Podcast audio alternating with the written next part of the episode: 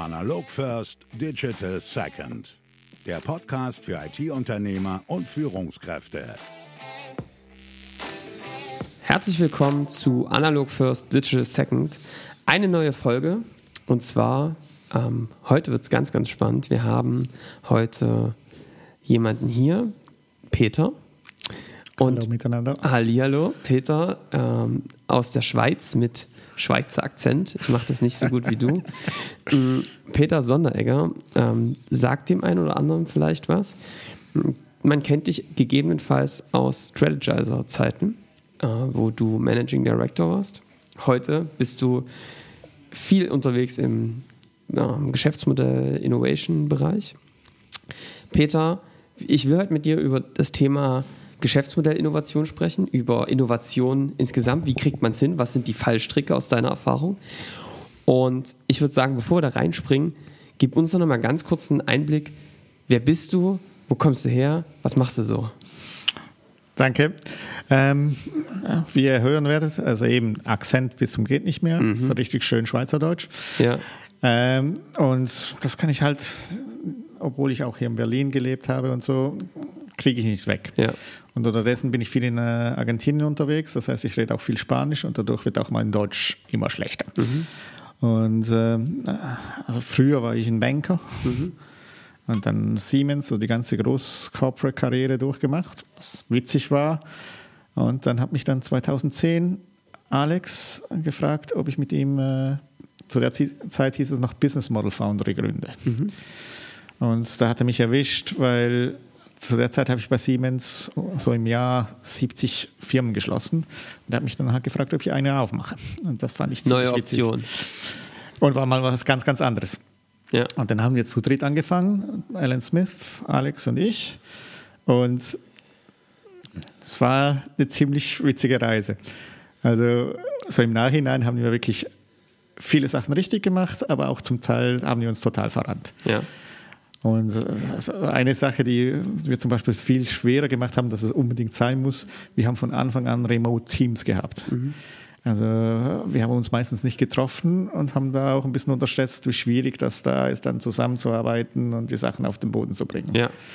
Aber man lernt und man macht's. Ja. Ähm, das heißt, ihr habt gemeinsam, ich denke, das Glanzstück, was auch fast alle kennen, ist das Business Model Canvas. Das stammt sozusagen aus der Feder von Alex und wurde dann gemeinsam erfolgreich auf die Straße gebracht. Erzähl doch mal ganz kurz äh, aus der Zeit, also ihr habt dann angefangen, dieses Canvas zu haben und wie, wie ging es dann los? Also was habt ihr damit gemacht? Wie seid ihr da weitergegangen? Also der, zuerst war nur das Buch da. Ja. Und das Buch wurde ja zuerst noch selber verlegt mhm. und über Amazon vertrieben, bis dann irgendwann 5000 äh, Exemplare verkauft waren. Und dann kam Wiley und sagt, hm, wir hätten Interesse daran. Mhm. Und dann hat es dann so richtig losgelegt. Und von dem Kundensegment her waren wir am Anfang vor allem in Startups äh, unterwegs. Unsere Kunden waren Designer, Ingenieure und Wissenschaftler, mhm. weil die wollten meistens nicht mit den Strategie- und Marketingleuten reden, weil äh, das war denen zu kompliziert. Ja. Die, die, wollten einfach das Modell haben dass sie verstehen können und erklären können, was es äh, möglich ist. Das hat man dann auch gesehen, die benutzen dann Canvas meistens als Checkliste. Das ist eigentlich auch das, was die meisten Leute machen.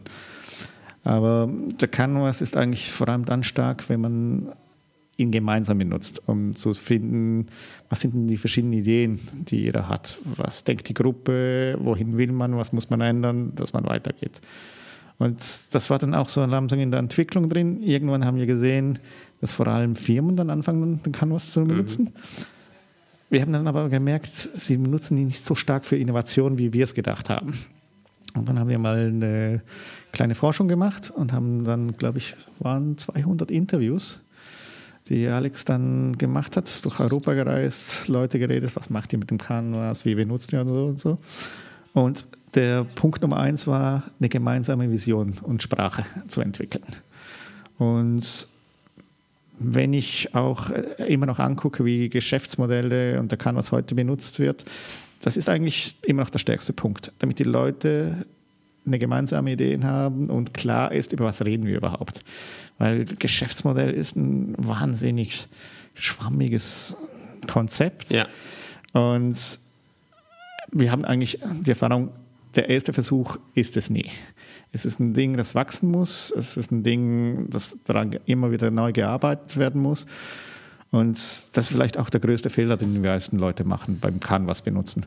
Sie Einmal bauen und, Und dann, dann- haben wir es. genau. Okay. Und okay, die zweite Todsünde ist, man schreibt nicht auf den Canvas. Ich habe letztens wieder ein Foto gesehen, wo sie alles hingeschrieben haben. Mega. Und dann siehst du das, ja, aber wenn ihr es einmal hingeschrieben habt, dann könnt ihr es nicht mehr ändern. Ja. Und das ist ja genau nicht die Sache, was Innovation ist, sondern Innovation musst du mal gucken, was mache ich besser, was kann ich ändern, damit es besser wird. Ja. Wenn es einmal festgeschrieben ist, ist es sehr schwer zu ändern. Ja. Okay, ähm, wir kommen dann bestimmt gleich nochmal aufs Business Model Canvas zurück, weil ich weiß, dass du es auch immer noch sehr aktiv nutzt. Wir nutzen es auch. Ähm, deswegen wollte ich dann auch mal unbedingt nochmal mit dir drüber sprechen, wie ihr es und wie du es einsetzt. Was machst du denn heute? Wo bist du jetzt gelandet nach dieser Zeit? Also die Zeit ist jetzt irgendwie, äh, du bist nicht mehr bei Strategizer. Was machst du jetzt? Äh, mich hat es dann irgendwie nach Argentinien verschlagen. Äh, ich wollte da eigentlich nur Spanisch lernen und habe dann einen kleinen Workshop da unten gehalten für einen ehemaligen Angestellten. Und da war dann im Publikum der neue Staatssekretär für Unternehmertum. Der hat mich dann gefragt, ob ich da Lust habe, äh, die Methoden zu unterrichten.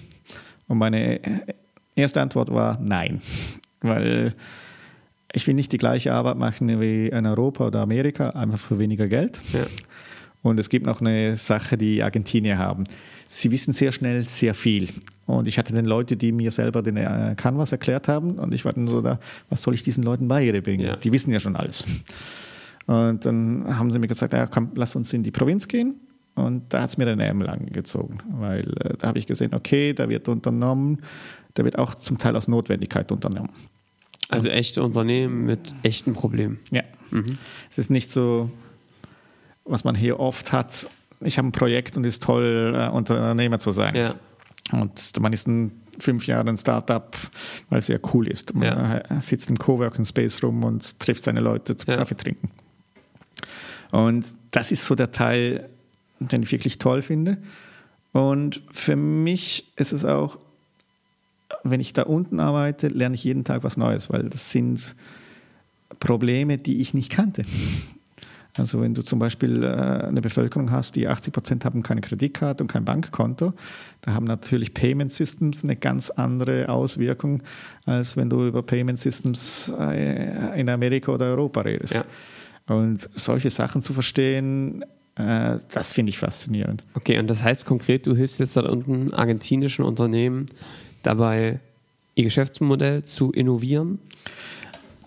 Das habe ich am Anfang versucht, aber das hat nicht so ganz geklappt, weil sie nicht gerne über Strategie äh, arbeiten. Weil sie dir halt dann auch sagen, wir sind so ein unordentlich chaotischen Umfeld, dass die Strategie in zwei Monaten eh nicht mehr funktioniert. Ja. Was ich vor zwei Wochen habe ich das auch so richtig schön miterlebt, dass was passiert und dann hast du keine Ahnung mehr, was die Zukunft bringt.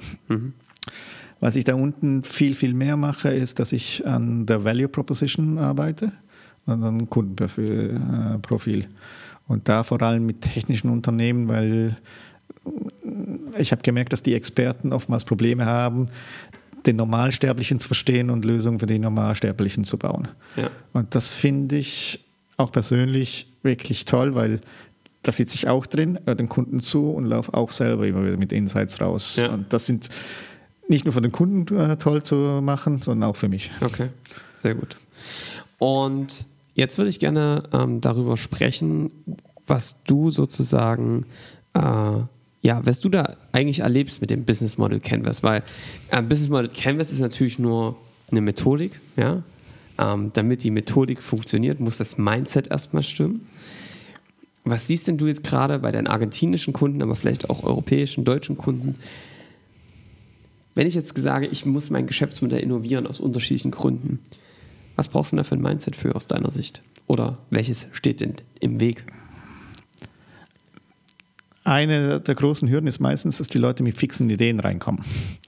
Das ist ein bisschen mehr äh, hier in Europa, dass man irgendwas gelesen hat und Ja. dann sagt, okay, da müssen wir jetzt rein, äh, reinklotzen, weil wir jetzt digitalisiert äh, oder Millennials müssen wir jetzt reinnehmen. Und dann guckst du das Unternehmen an und sagst, ja, da bin ich mir nicht so ganz sicher, ob das wirklich für euch die Sache ist. Und mal für die Unternehmen überhaupt klar zu werden, wo sind die Schwachpunkte oder die Sachen, wo sie, daran arbeiten müssen, das tut meistens weh. Mhm. Und so ein bisschen Unterschied zwischen Argentinien und Deutschland ist, die Deutschen sind härter mit sich und miteinander. Äh, da kann man dann wirklich gleich auf reinreschen. Ja. Und in Argentinien muss ich den Prozess sehr sanft anleiten. Mhm.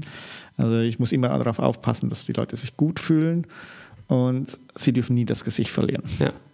Und also mir ist dann da zum Beispiel auch passiert, dass mal endlich ein Chef gesagt hat, ich weiß es nicht.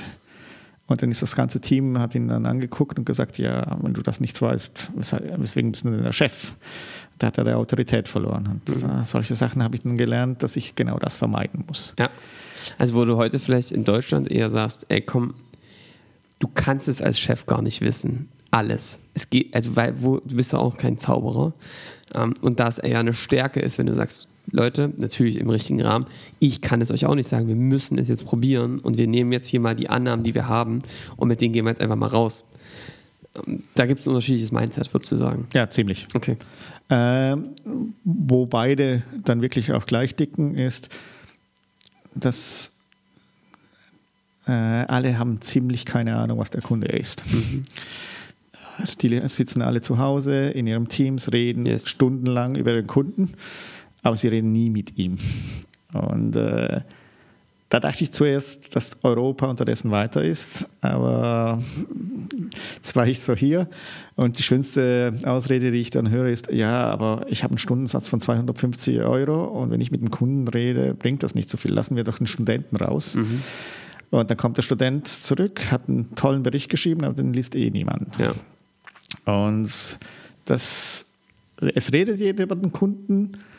Äh, es ist die Person, die immer da ist. Aber mit dem Kunden reden oder mit dem Kunden wirklich dann etwas machen, das wird dann selten gemacht.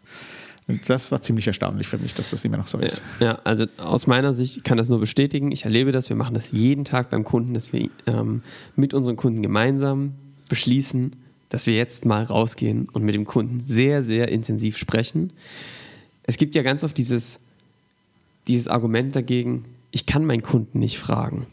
Also ich kann schon fragen, aber dann sagt er mir, Henry Ford soll es ja mal gesagt haben, wenn ich meinen Kunden frage, was er will, dann hätte er mir gesagt, schnellere Pferde. Was sagst du denn dazu? Ja, Henry Ford denkt auch nur, dass er nur Autos baut. Ja. Und heute ist Fahrrad und alle Mobilität. Sind die Experten, also das Grundproblem, dass jeder in seiner Welt lebt. Mhm. Und Henry Ford hätte nur schnellere Autos gebaut. Ja. Und die anderen hätten nur schnellere Pferde gebaut. Aber ja. das Wichtige war, dass die alle schneller sein wollten. Genau. Was die Lösung dann war, ist dann ziemlich egal. Yes. Aber sie mussten schneller sein.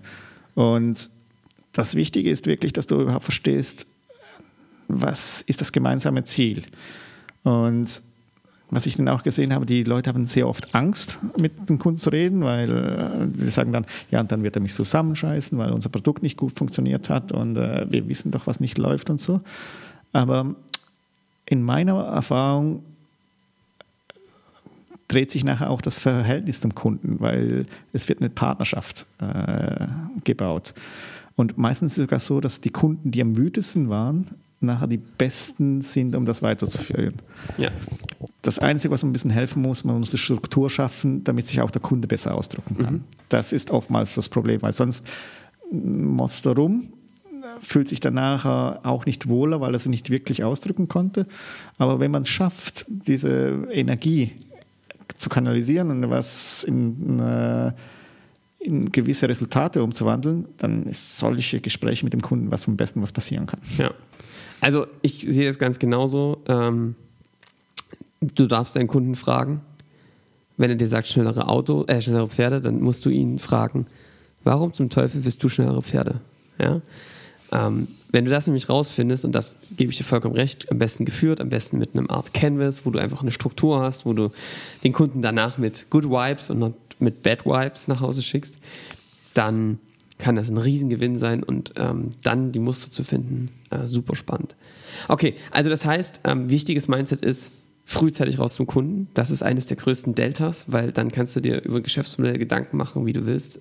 Ohne dem wird es nichts. Wie gehst du jetzt vor? Also wenn ich jetzt ein Unternehmen bin und sage, okay, also Geschäftsmodell, so wie es gerade läuft, läuft es noch ein bisschen, aber wir müssen hier irgendwie was tun. Ich habe jetzt verstanden, ich muss mit dem Kunden sprechen. So, geh raus mit dem Kunden, spreche mit dem, krieg das Feedback. Was machst du dann mit dem Canvas? Wie geht es dann weiter?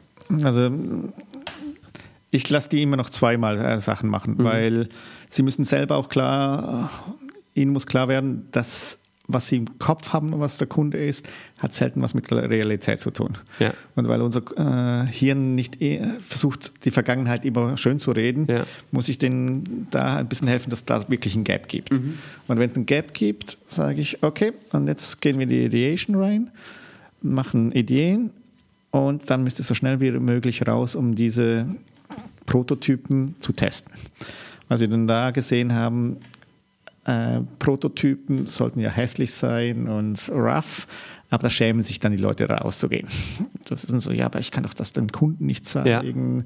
Ja. Äh, der nimmt mich dann doch nicht ernst und so. Kauft er nie wieder was bei uns. Ja. Mhm. Und da haben wir uns dann entschieden, okay, ja, dann machen wir sie euch halt schön dass, äh, dass wir dann äh, professionelle UXler und äh, Designer dran setzen, die dann was Schönes daraus machen, dass, man, dass sie sich nicht schämen, diesen Prototypen zu zeigen. Weil oftmals ist in dem Stadium auch gar nicht so wichtig, was für ein Produkt, dass sie da rausgehen, sondern dass sie ja überhaupt mal rausgehen und diesen Prozess durchführen, was zu zeigen und was in der Hand zu halten und zu sehen, dass es überhaupt einen Fortschritt gibt. Und wenn sie dann das gemacht haben, werden sie nachher dann auch meistens offener sein, nochmals einen Versuch äh, ja. zu machen. Und also was für mich immer das Beste ist, es wird dann nicht mehr gesagt, in meiner Meinung ist es so, sondern der Kunde hat gesagt. Und wenn man diesen Satz hört, dann weiß man, dann ist es nicht mehr persönlich, sondern ja. wird sauber gearbeitet auf den Fakt und dann geht man auch viel, viel schneller vorwärts. Ich sage dann immer, ähm, was jetzt gerade passiert ist, dass der Fixpunkt, wo man sagt immer, okay, wir wissen nicht, wonach wir entscheiden sollen und mal nach meiner Meinung, mal nach meiner Meinung, nach deiner Meinung, gibt es jetzt auf einmal so einen externen Fixpunkt. Es gibt eine Wahrheit und das ist die, was der Kunde braucht, was er will, wofür er bezahlt. Dafür bauen wir das. Dafür am Ende kann man es ja ganz einfach runterbrechen. Nur dafür ist ein Unternehmen da. Für seinen Kunden Nutzen zu stiften, und zukünftig noch mehr Nutzen zu stiften. Also das, was du beschreibst, kann ich nur bestätigen. Das ist super erhellend und vor allem für ganz viele befreiend, weil sie auf einmal wissen, woran sie sich ausrichten sollen. Und also was mir auch öfters passiert ist, äh, was die Unternehmen finden, was ihr Mehrwert ist, ist nicht das, was die Kunden denken, was mhm. ihr Mehrwert ist. Aber im gleichen Moment kommt nachher dann, dass der Kunde auf einmal versteht, ah ja, dafür zahle ich auch. Ja. Und das kriege ich von ihm auch. Und dann wird eine ganz andere Beziehung aufgeboten. Und da merkt dann zum Teil auch der, das Unternehmen, hey, dafür kann ich auch Geld einziehen. Ja. Was ich mich früher gar nicht getraut habe, dafür eine Rechnung zu stellen. Hm, aber der Kunde sieht das jetzt äh, als Mehrwert. Mhm. Äh, da sage ich, wenn der Kunde etwas nicht auf der Rechnung sieht, weiß er gar nicht, dass er es gekauft hat. Ja. Und das sind die äh, äh, Autogaragen ziemlich gut. Mhm. Die setzen dir alles auf eine riesenlange äh, Liste und sagen, das habe ich gemacht, das gemacht, das ist gratis, das ist gratis, das ist gratis und das kostet. Mhm. Aber dadurch, dass du siehst, das Kunde, was dir alles gemacht ist, ja. gibst du auch viel mehr Wert in, in diese Sache rein. Mhm. Und die Leute fühlen sich nachher auch gut, ja. wenn sie das gemacht haben. Ja. Also das heißt, was ist denn so deine Beobachtung, äh, wenn dann also ich, ich kann diese Angst, die du mm, ansprichst, total bestätigen. Ich kann auch nicht sagen, dass wir davon auch selbst, als wir damit begonnen haben, wir haben den Prozess selbst durch uns durchlaufen, dass wir damit frei waren. Wir haben uns zum Teil sehr, sehr harte Hard Feelings gehabt bei uns intern, bis wir das erste Mal rausgegangen sind. Ähm, was sind denn deine Beobachtungen über jetzt viele Validierungen? Ich kann auch gleich mal sagen, was wir so beobachten. Was sagen denn die Kunden zum ersten roughen Prototyp? Äh, also der externe Kunde oder der interne Der externe Kunde. Kunde. Ähm, die sind eigentlich immer daran interessiert und versuchen zu verstehen, was vor ihnen ist. Also die, die sind meistens gar nicht so kritisch, äh, wie es geht. Das Schlimmste ist, was dir passieren kann, ist, wenn er sagt, ja, gefällt mir. weil dann gibt es kein Vorwärts mehr und ist meistens auch die einfachste Antwort, weil dann haben sie nachher keine Probleme. Ähm, der Idealkunde ist, der sagt, hm, das ist interessant, aber das verstehe ich nicht, wie gehst du da vor und wieso machst du das? Ja. Das sind die besten äh, Sachen, die da rauskommen können. Und das ist auch ein bisschen das Problem, die die Leute oftmals haben. Sie versuchen dann immer den Prototypen zu äh, verteidigen, anstatt einfach zuzuhören und zu sagen, okay, gut, äh, nehme ich, nehme ich, nehme ja. ich. Also ich sage, das Aber, das sollte man sich einfach in die Tasche stecken, sondern einfach zuhören und dann zurückgehen. Ja. Es muss nicht alles für bare Münze genommen Exakt. werden. Aber es muss erstmal aufgenommen werden. Ja. Okay. Und das ist wahnsinnig schwer. Ja. Und ich habe auch ein bisschen so die Erfahrung gemacht, selbst ich, meine eigenen Prototypen, die ich selber gemacht habe, sollte ich nicht testen. Weil ich ist mein Baby und ich verteidige es. Genau. Und dadurch, dass ich halt noch ziemlich viel Erfahrung habe im Verteidigen, bin ich ziemlich schlimm. Ja.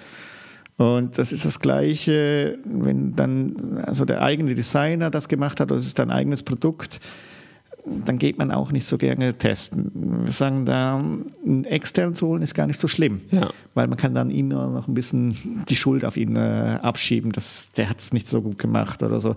Oder man kann dann auch in so ein schönes Gespräch mit dem Kunden gehen, wo es sieht, ja, mir gefällt das nicht so. Würdest du das anders machen und so. Und dann heißt man schon auf einer gemeinsamen Bühne und dann geht es dann weiter. Das ist auch eine das ist noch ziemlich witzig, das ist ein großer Unterschied äh, zwischen Deutschland und Argentinien. Mhm. Deutsche geben Feedback, auch negatives Feedback. Ja. Und ein großes Problem, das wir in Argentinien hatten, wir haben kein negatives Feedback gekriegt. Und wir müssen die Leute unterdessen schulen, zu sagen, wenn sie ihren äh, Prototypen vorstellen, müssen sie sagen, guck mal, wir haben das hier gekriegt, gefällt dir das? Mir würde es eher so in diese Richtung äh, gefallen. Sie müssen das erste negative Feedback selber geben, weil dann ist es so wie ein Dammbruch und dann kommt alles. Ja. Aber wenn äh, die andere Person zuerst mit einem negativen Feedback kommen muss, dann kommt selten was. Okay. Also man muss Spannend. da wirklich gewisse Sachen anleiten, da, ja. damit die Leute überhaupt. Ja, damit sie echt ernsthaft testen, auch negativ testen. Ja. Okay. Ähm, alles klar. Das heißt, äh, damit ist eigentlich, damit fängst du eigentlich an, ja einen Prozess anzustoßen, der dazu führt, dass, dass es dieses, oh Gott, wir können nicht rausgehen, oh Gott, wir können es nicht so schnell zeigen, durchbrochen wird. Sie merken, okay, ich kriege ein positives Feedback oder ich kriege Feedback von meinem Kunden, er findet es nicht schlimm, sondern super, dass er in den Prozess eingebunden ist. Und danach geht es eigentlich los, dass es dann wirklich in den Prozess kommst, wo du anfängst, an deinen Produkten permanent weiterzuentwickeln, neue Sachen auf die Straße zu bringen. Absolut. Okay. Und es kostet ja auch nicht viel. Ja. Also man muss mehr überlegen, wenn dann, dann so zwei Monate in was rumprogrammieren bist und dann, dann erst kommt das Feedback, dann tut es richtig weh. Weil dann hast du verdammt viel Geld investiert, ja. verdammt viel Herzblut und es ist noch mehr dein Baby. Und wenn dann dein Kunde sagt, das Baby ist ziemlich hässlich, dann findest du den Kunden nicht mehr sehr nett. Exakt. Und dann gehst, bist du ja auch nicht bereit, offen zu sein für das Feedback und mal wieder zwei Schritte zurückzugehen und zu sagen, er hat ja recht. Ja. ja. ja. Wie lange also wie lang brauche ich, um, um rauszugehen mit dem Prototyp? Also mit euch? Was wir gelernt haben, ist am besten äh, innerhalb von zwei oder drei Tagen vom äh, Workshop zu Exakt. machen. Weil sonst hat man vergessen, warum dass man diese Sachen überhaupt gemacht hat. Ja. Also das scheint einfach so in unserem Hirn zu sein. Und das ist halt oftmals das Problem, dass vor allem Programmierer möchten gerne lange dran rumarbeiten. Mhm. Das sind sie zwei Wochen und dann bringt man die dem Kunden und dann hat der Kunde vergessen, warum das, das überhaupt gebaut worden ja. ist. Also von dem her ist äh, in dem Stadium ist Schnelligkeit wichtig. Exakt. Nachher, wenn es dann wirklich in die Implementierung geht, da darf man sich mehr Zeit nehmen, weil dann ist es nicht mehr so wichtig, dass man schnell Feedback kriegt und dass man die Verbindung sieht, sondern da geht es dann darum, wie müssen die Funktionen funktionieren, äh, was sind die, die Sachen, die technisch ablaufen müssen. Ja. Also am Anfang sehr schnell und dann darf alles ein bisschen länger dauern, je weiter vorgeschritten ist. Also äh, wir machen das so ähnlich. Wir sagen sozusagen, wir validieren am Anfang intensiver, weil wir auch sagen, damit gewinnst du dann eigentlich schon die ersten Kunden, wenn du das sauber machst. Und wir validieren vielleicht so zwei, drei Wochen. Und dann kommt intensiv wirklich, ich weiß nicht, 10, 15 Kunden, die du dann hast, wo du auch ein bisschen eine valide Datenbasis hast. Und dann machen wir wirklich vier Tage Sprint Prototypen bauen und am vierten Tag direkt testen mit Kunden, mit Realkunden, mit denen du vorher gesprochen hast. Ja. Damit du einfach auch, das ist nämlich auch die Beobachtung, ja, die hast, teilst du ja auch, wenn du dann hinten offen lässt, wird dann, ach komm, das mache ich noch ran, das mache ich noch ran. Und dann gibt es, dieser Weg wird immer schwieriger, je mehr Inve Energie du investiert hast, dann wieder zurückzulaufen. Ne? Und äh, also in unserer Erfahrung, nach dem ersten Prototypen machen wir dann wöchentliche Checks hin für vier Wochen. Ja, Und da muss dann nach der vierten Woche muss dann auch entschieden werden, machen wir weiter. ja, Und es ist immer gut, wenn da ein Externer auch draufhaut, weil sonst sind die Teams dann in diesem Zyklus gefangen und sagen, na, aber wir basteln noch daran, wir Ja. basteln noch daran. Und wenn du jemanden hast, der dich pusht, dann hast du die Check-ins und die Milestones, wo man dann wirklich rausgibt. ja. Und also äh, eine Kollegin sagt, äh, die Angst des Schraubers vor der Vollendung, das ist halt wirklich sehr, sehr stark. Ja. Weil man hat das Gefühl, ja, jetzt kann ich noch das machen und dann wird es perfekt. Und Ja. dann mache ich das und das ist perfekt. Aber es wird eh nie perfekt. Ja. Und das kann ein externer meistens besser äh, dich pushen als du selber. Also das Resümee ist, validieren, echte Kunden, kei- also nicht nur fiktive Personas, sondern echte Kunden rausgehen, schnell einen ersten Prototyp, Feedback, ehrliches Feedback bekommen und dann ganz iterativ dran arbeiten mit immer wieder rausgehen. Ja. Okay. Und die echten Kunden, die besten Kunden sind die, die wütend auf dich sind oder nicht die beste äh, Erfahrung mit dir hatten. Weil die werden sicher ehrlich sein. Ja. Sonst ist es ein bisschen wie deine Großmutter, die sagt, ja, finde ich toll. Ja. Verstehe zwar nicht, was du da machst, aber ich finde es dich toll. Ja. Und die sind dann auch meistens, wenn du diesen Iterationsprozess mit ihnen machst, sind die sehr zufrieden mit dem Produkt, weil sie, sie fühlen sich ernst genommen und im Prozess dabei und dann verschwindet ihre ganze Wut. Ja. Das ist ziemlich beeindruckend, das zu sehen. Also sozusagen das Customer Happiness Programm einfach mit einbinden in die Entwicklung und ab geht der Peter. Ja, ich ich, ich finde das geil. Ja. Du, du hast die Riesenangst am Anfang, der Kunde ist böse auf mich, Ja. Aber der böse Kunde ist dein, dein bester Freund in dem Moment. Äh, total äh, guter Ansatz aus meiner Sicht. Äh, jetzt, wir haben im Vorgespräch schon bes- du hast was beobachtet, was wir auch beobachtet haben. Äh, Produkt und ähm, ich sag mal so, Innovation ist ein Thema.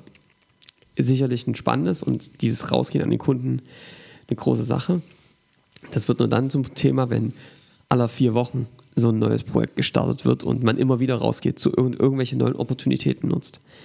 Weswegen wir ganz stark auf diesem Thema Strategy, kontinuierliche Umsetzung von Ideen, nicht jeden Woche auf ein neues Pferd setzen, sondern die Dinge sauber ausfahren und auf die Straße bringen und in eine Struktur bringen.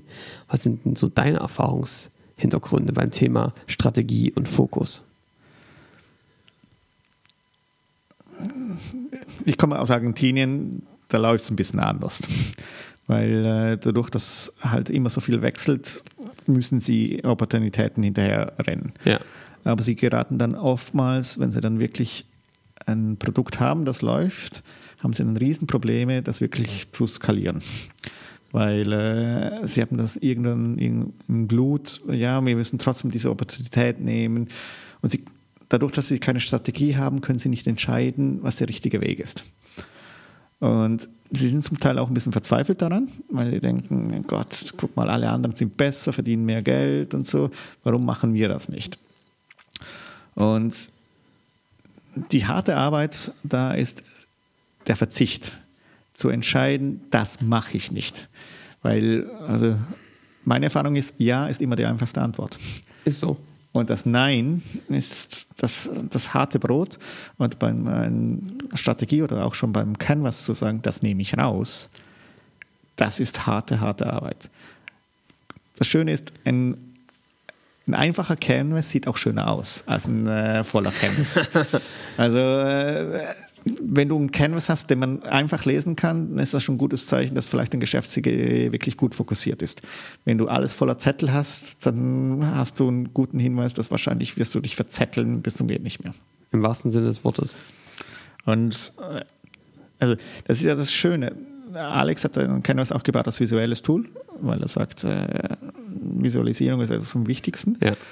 Und man sollte da auch ein bisschen auf die Symmetrie und äh, auf die Schönheit gucken, Ja. weil ein einfacher, symmetrischer Canvas ist meistens auch ein Zeichen des. Klarheit im Kopf herrscht. Ja. ich ziehe jetzt mal eine Parallele zwischen Argentinien und Deutschland, deutschen Unternehmern. Und da meine ich auch mich, weil wenn man sich sozusagen mit Unternehmern unterhält, dann beobachtet man, beobachtet man ganz oft ein Muster, dass sie auch deswegen erfolgreich sind, weil sie sehr chancengetrieben sind. Also, ich sehe eine Opportunität, ich nutze sie und bin deswegen erfolgreich.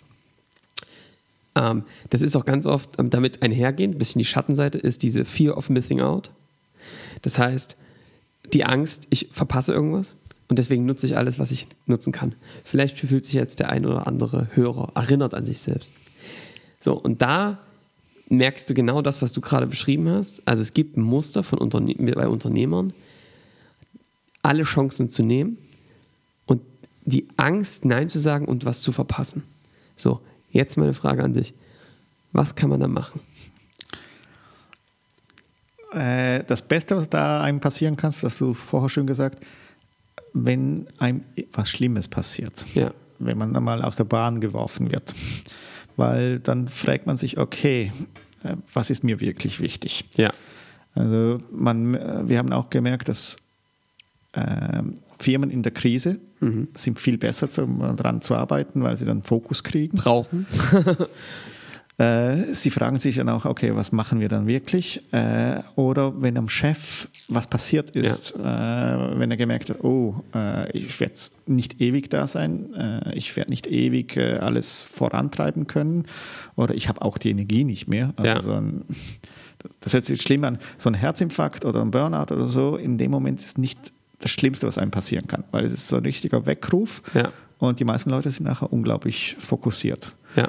Und also da sind Krisen eigentlich das Beste, was einem passieren kann. Und ich würde sogar umgekehrt gehen, wenn es den Firmen noch zu gut geht, haben sie überhaupt kein Interesse daran, irgendwas zu ändern. Und das sind ziemlich, sind meistens nicht so tolle Kunden. Also ich kann es sozusagen aus eigener Erfahrung sagen, mich hat es ja auch mit einer ziemlich schweren Krankheit erwischt. Ähm, und das macht was mit einem. Also ich kann das, was du sagst, total bestätigen die Unternehmer, die auf einmal rückblickend auf ihre Historie zurückschauen und sagen, was habe ich dir da eigentlich gemacht? Wieso wollte ich auf allen Hochzeiten tanzen? Warum wollte ich alles irgendwie machen, aber nichts so richtig? Ähm, merken danach, dass sie den Fokus brauchen, um erfolgreich und vor allem glücklich und zufrieden zu sein und auch raus aus dem Stress zu kommen. Und ich finde es auch interessant, äh, man kriegt andere Blickwinkel. Also ja. kurz bevor ich da auch weggegangen bin, habe ich mir den Fuß gebrochen. Mhm. Und was habe ich gelernt? Fußbrechen bedeutet, man kann seine Hände nicht gebrauchen. Warum? Man hat immer Krücken. Und das muss man auch mal zuerst erleben. Das Zweite, was ich gelernt habe, die meisten Klos sind entweder unten oder oben. Und es ist ziemlich schwer, aufs Klo zu gehen. Ja. Und das waren so auch die Momente, wo ich mir dann gemerkt habe, okay, ich muss mir auch selber überlegen, was will ich, was wollen andere. Und ich habe die Leute besser verstanden, weil ich eine andere Lebenswelt gelebt ja. habe. Und ich glaube, das war dann auch so ein bisschen die Sache, die mich nach Argentinien gezogen hat, weil ich, ich wollte verstehen, was da ist mhm. und was geht. Und es fasziniert mich auch und ich bin zufriedener. Ja. Also, ich rede jetzt auch lieber mit Leuten und will äh, genau herausfinden, äh, warum das so sind. Vorher war ich ein ziemlich ekliger, zielgetriebener Kerl, der alles vorwärts getrieben hat. Ja. Ob ich wirklich glücklicher war in der Sache, bin ich mir nicht so sicher. Mhm. Ich habe wahrscheinlich mehr Projekte beendet und alles, aber ob der Kunde dann da hinten immer glücklich war, weiß ich auch nicht. Das heißt, wir können zusammenfassen, die Kunst ist eigentlich als Unternehmer nicht Ja zu sagen zu allem, sondern Nein zu sagen, den Fokus zu halten. Ich glaube, es ist vielen bewusst, also diese Weisheit wird euch jetzt alle nicht vom Hocker hauen, aber es konsequent umzusetzen, sich zu disziplinieren ist, glaube ich, eine Herausforderung. Ja, und also sind wir mal ganz hart. Viele der großen Consulting-Firmen werden genau dafür benutzt, dass das Nein von außen kommt. Ja. Weil äh, man will den Konflikt scheuen. Mhm. Und es ist schwer, weil also auch in Beziehungen ja, mein Schatz, das Kleid sieht toll aus, ja. ist um einiges besser, als zu sagen, nein, es macht dich fett. Ja. Weil äh, wenn du das sagst, dann hast du ein Riesentheater. Ja. Und das ist ein bisschen das Gleiche, wenn du im Unternehmen bist. Ja, ja zu sagen, ist die einfache Antwort. Man macht dann so die ganze Zeugs. Die Firma ist nachher total unfokussiert, jeder hat sein kleines Gärtchen und so und versandet langsam. Ja. und man stirbt einen langsamen Tod. Ja. Und man, im Nachhinein sagt man immer, ah, hätte ich da früher Nein gesagt, hätte ich früher das aufgehört. Aber man will es nicht, weil man den äh, Konflikt scheut. Ja. Also, wer mehr zum Thema wissen will, wir beschäftigen uns damit. Agile Strategy, ich habe es jetzt mal einmal gesagt, ähm, weil wir gemerkt haben, genau das ist die Herausforderung. Und du brauchst ja auf der anderen Seite auch diese Ideen des Unternehmers. Du musst sie nur so kanalisieren, dass sie halt nicht alle aufs Unternehmen permanent einprasseln zu den, zu den richtigen Momenten in der richtigen Reihenfolge. Ja? Ähm, vielleicht kommen wir mal auf dein Leben zurück. Ähm, du bist jetzt in einem Modus, wo du, du wirkst für mich sehr entspannt, du wirkst für mich locker, du hast ähm, neue Ideen. Wie geht es bei dir jetzt weiter? Also was, was hast du noch vor, was willst du machen? Also im Moment ist mein Fokus genau dieses Testing, Prototyping und nachher umsetzen. Ja, Äh, vielleicht hat das damit zu tun, ich habe schon zu viele Business Model Canvas gemacht und so und ich habe viel gesehen und es ist nicht mehr so wirklich neu. ja, Aber da mit den Leuten irgendwas auf die, die Straße zu bringen, das finde ich eigentlich ziemlich cool. Und ich finde diesen ganzen Testing-Cyclen ausprobieren und so, das finde ich eigentlich recht, Ja. recht witzig. Ja. Äh, Das bringt auch für mich ganz viele Learnings.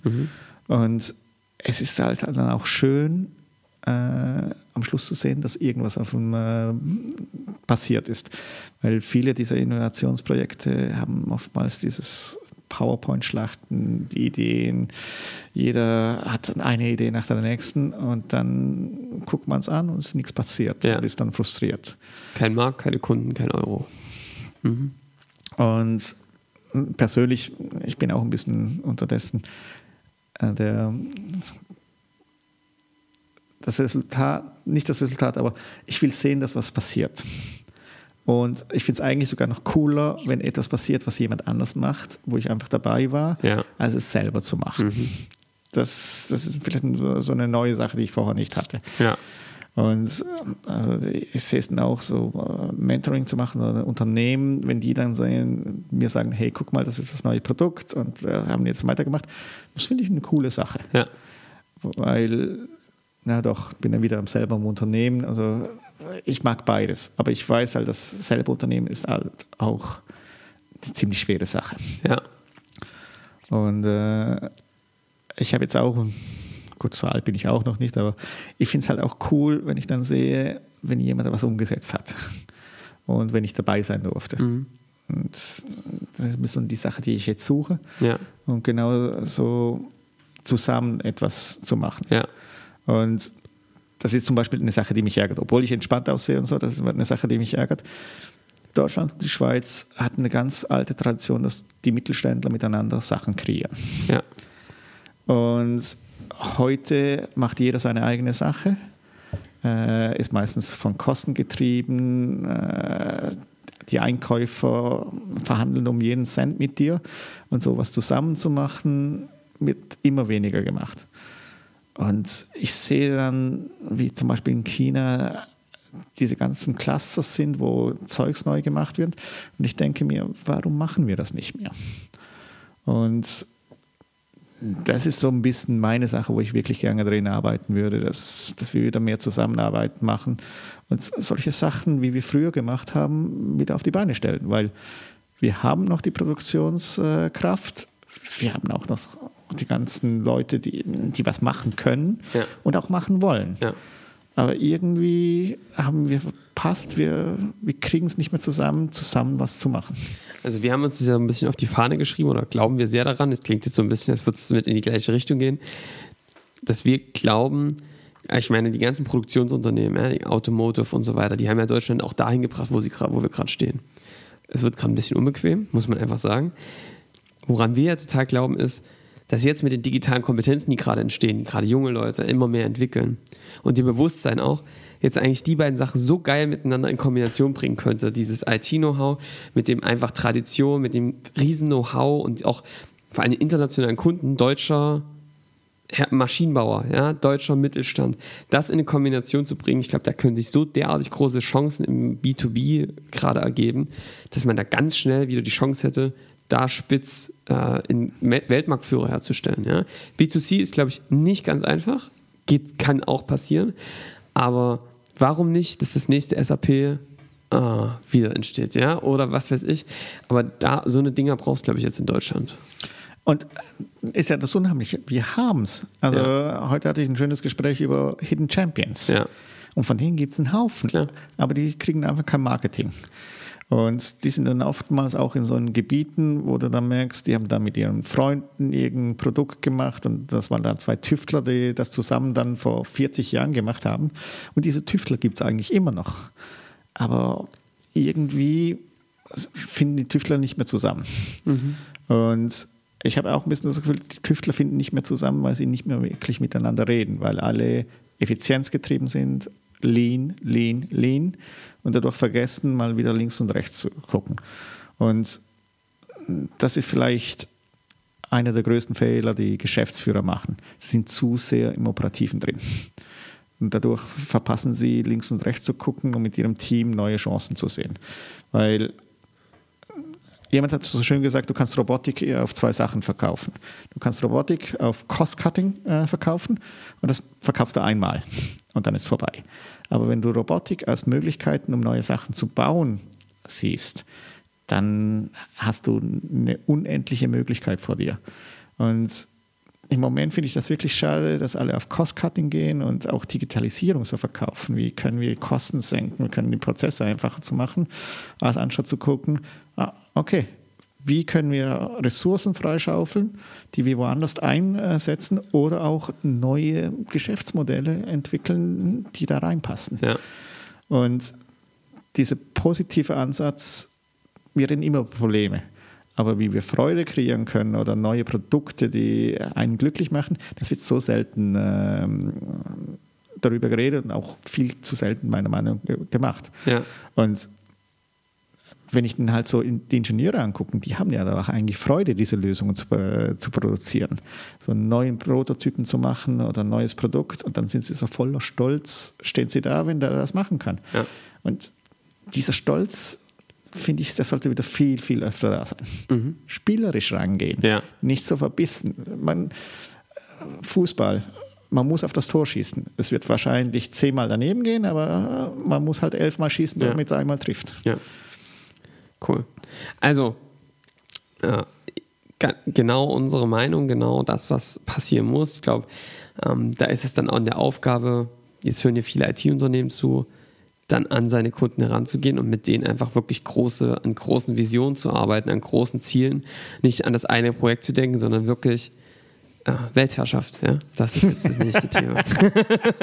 okay, also ähm, spannend, ähm, cooler Ausblick. Ich ähm, hätte jetzt noch äh, eine Frage, Peter, wenn du jetzt mal zurückblickst auf deine Jahre, in denen du im Berufsleben, Strategizer und so weiter unterwegs warst, was waren denn für dich die Momente, wo du so richtige Turning Points hattest? Also Punkte, wo du sagst, boah, rückblickend waren das Punkte, in denen ich Schmerzen hatte, große Erfolge, aber wo ich vor allem ganz, ganz viel gelernt habe und mit dann sich meine Einstellung verändert hat.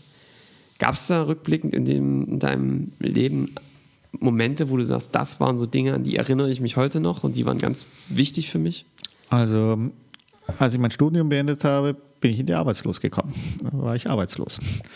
Und äh, ich habe versucht, hier in Deutschland einen Job zu finden, habe aber nicht reingepasst, weil ich Politikwissenschaften äh, studiert, bin aber Spezialist für Banken gewesen. Und da habe ich in Deutschland keinen Fuß auf den Boden gekriegt. Und da habe ich dann gemerkt, okay, anders zu sein macht das Leben schwer. Aber im Nachhinein war es für mich das Perfekte, weil ich habe äh, verstanden, dass ich härter arbeiten muss und mein Vorteil ist dann, andere Blickwinkel reinzubringen.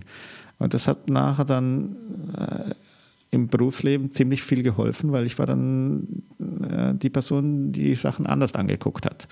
Es war dann meistens nicht immer einfach, äh, weil du warst ein bisschen contrarian, warst immer der, der, der, der, kritisch war und das war nicht immer zur mhm. Freude allen. Aber wenn du die richtigen Leute findest, dann, dann geht das weiter. Und äh,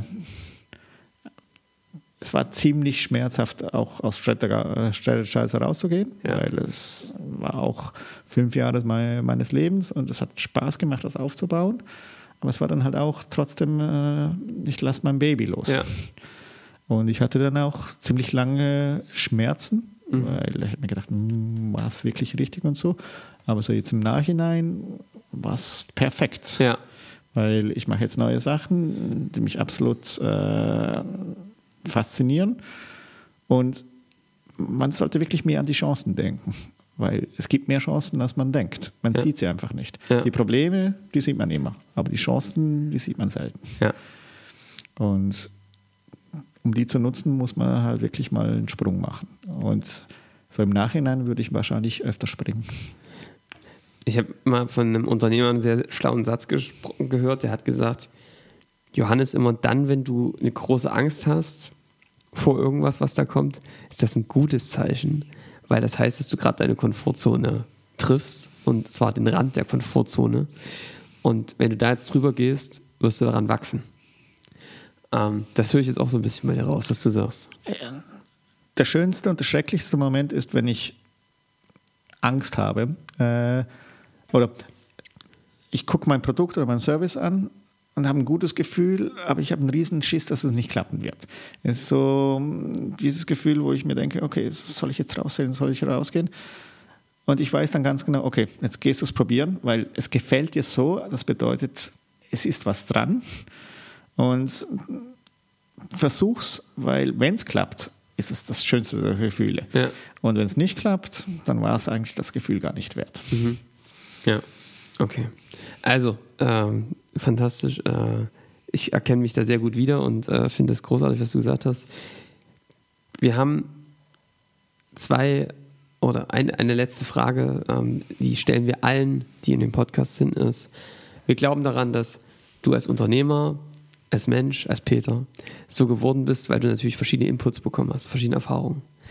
Und was wir wissen möchten ist, rückblickend, was hast denn du für Quellen, für Inspiration gehabt? Was hast du vielleicht für Bücher, wo du sagst, die haben mich so geprägt, die kann ich eigentlich jedem ans Herz legen, dass er sich die mal anschaut, mal liest, weil sie mich inspiriert haben. Gibt es da was? Äh, Und sag jetzt bitte nicht Business Model Generation. nein. Darf ich auch Personen sagen? Na, selbstverständlich. Ich hatte zwei wirklich, wirklich tolle Chefs. Der eine, äh, das kennen vielleicht noch ein paar Leute, war Norbert Walter äh, von der Deutschen Bank, der Ja. Chefsvolkswirt. Der, das war wirklich ähm, vielleicht sogar der beste Chef, den ich hatte. Das war jemand, der Leute gefördert hat, dem Freiraum gegeben hat, aber dann im gleichen Moment vor die hingestanden ist. Das hat mir wirklich, das hat mich beeindruckt. Der hat dir die Freiheit gelassen, wenn es schief gegangen ist, ist er vorher hingestanden und hat sein Team äh, verteidigt. So ein Chef möchte ich gerne sein. Ja. Das finde ich wirklich toll. Ja. Und mein zweiter Chef war dann bei der Siemens. Das war so ein altes Industrieschlachtross. Von denen habe ich so die ganzen Tricks gelernt. Den habe ich bis zum Schluss gesiezt. Aber es waren dann so äh, Diskussionen, äh, wie man zu besserer Lösung kommt. Und was ich von beiden gelernt habe, ist, man muss für was stehen, man muss aber auch bereit sein, dann, äh, wenn man sich geirrt hat, zurückzugehen. Aber man sollte nicht so allglatt versuchen, allen äh, es recht zu machen. Ja. Und also äh, ich persönlich hoffe immer noch, dass ich diesen beiden Chefs ein bisschen nacheifern kann.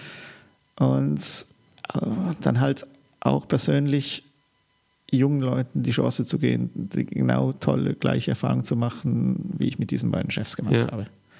Großartig. Hast du noch ein Buch?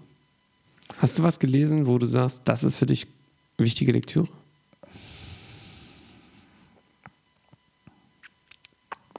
Ah, das letzte Buch, das mir wirklich gut gepasst hat, war ähm, ähm, Thinking Slowly, äh, Thinking Rapidly. Ja. um zu verstehen, warum können wir gewisse Sachen nicht wirklich verstehen. Wann sollten wir auf unseren Kopf hören oder sollten wir so äh, auf äh, unser Herz Ja. hören? Also das sind unterdessen auch, ich lese immer mehr Bücher über diesen, das ist gut in Argentinien. Argentinien hat mir beigebracht auf Emotionen und äh, Das sind diese die Sachen Spezialisten, oder? und es also ich merke es auch, dass sie mir beibringen, auf die Leute einzugehen. Praktikum für alle Deutschen. Einmal. Bisschen. Ja. Verpflichtendes Praktikum. Alle einmal nach Argentinien, bitte. Weil, äh, also die wickeln dich genau deswegen um den Finger. Ja. Du wirst nachher irgendwann merken, Gott, oh, jetzt muss ich aufpassen. Aber so auf das, äh, auf die Person einzugehen, das finde ich wirklich toll. Und also meine, äh, meine Geschäftspartner sind Coaches. Und das ist so ein spanischer, äh, der kommt aus Chile, müsste ich nachgucken. Äh, der Merging äh, Enterprise, also La, äh, La Empresa Emergente, mhm. hat er geschrieben. Und es geht genauso darum, wie man Beobachter sein muss, aber auch mit dem Herzen dabei sein muss. Mhm. Am Anfang war es ein bisschen seltsam, aber unterdessen verstehe ich es besser. Okay, sehr schön. Äh, also, vielen Dank für den äh, tollen Podcast, für die tollen Einblicke in deinen Alltag, in deine Erfahrungen, die du gemacht hast. Abschließend vielleicht, wie hat es dir gefallen? Wie fandest du es? Was hast du für dich mitgenommen? Ähm, was ich immer wieder unglaublich finde, ist, sobald die Leute anfangen, über ihre schlechten Erfahrungen und die Probleme zu reden, das werden die besten Ge äh, Gespräche. Mhm. Ich finde Gespräche, wo es darum geht, wie toll das man ist und so, finde ich ein bisschen langweilig. Ja. Aber über Erfahrungen zu, äh, zu, reden und was geht nicht, äh, was muss man ändern, das finde ich herrlich. Und das war jetzt genau auch so ein Gespräch, wo es darum ging, ja, das sind so unsere Erfahrungen, die wir dahin hatten und was sind die Probleme. Ja. Und also ich mache im Moment so eine, eine, Reise rum und das Ziel ist, mit möglichst vielen Leuten zu reden. Und das sollte eigentlich jede Person machen. Ja. So diese Podcasts, genau das hier, ist perfekt dafür. Mhm. Man redet miteinander und macht mal ein bisschen den Kopf leer, ja. versucht herauszufinden, was denkt die andere Person. Ja. Das finde ich genial. Cool. Ähm, also ich lerne ja jedes Mal hier richtig viel, weil ich bin total dankbar, dass ich das miterleben darf. Ähm, also Peter, vielen Dank, mir hat es auch viel Spaß gemacht. Und ja, wenn euch das interessiert, ihr mehr davon hören wollt, dann ja, besucht uns auf Spotify, Soundcloud, iTunes, ihr kennt das Ganze. Ähm, und ja, wir freuen uns auf eure Kommentare, wie es euch gefallen hat. Und dann wünschen wir euch eine schöne Woche. Bis dahin. Danke ciao. euch alle. Ciao, ciao.